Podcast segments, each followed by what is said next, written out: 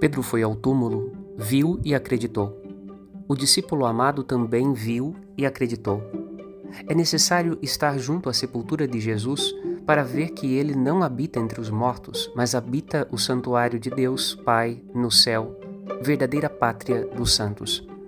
Por outro lado, nos ajuda o livro do Apocalipse de São João, quando afirma que o ventre da terra ocultou em seu interior o filho da mulher vestida de sol para que não fosse devorado pelo dragão infernal até o dia da sua manifestação. Tudo o que começou no dia da Anunciação à Virgem Maria chega ao seu ápice na paixão, morte e ressurreição de Jesus dentre os mortos.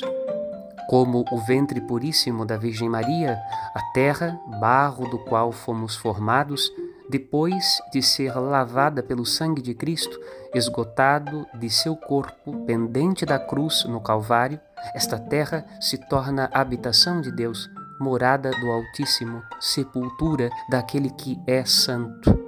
E em meio à noite feliz da ressurreição, a abóbada terrestre inteira, céus, terra e abismos e seus habitantes, veem a glória do Filho de Deus feito homem e contemplam a derrocada definitiva do dragão em sua solidão infinita.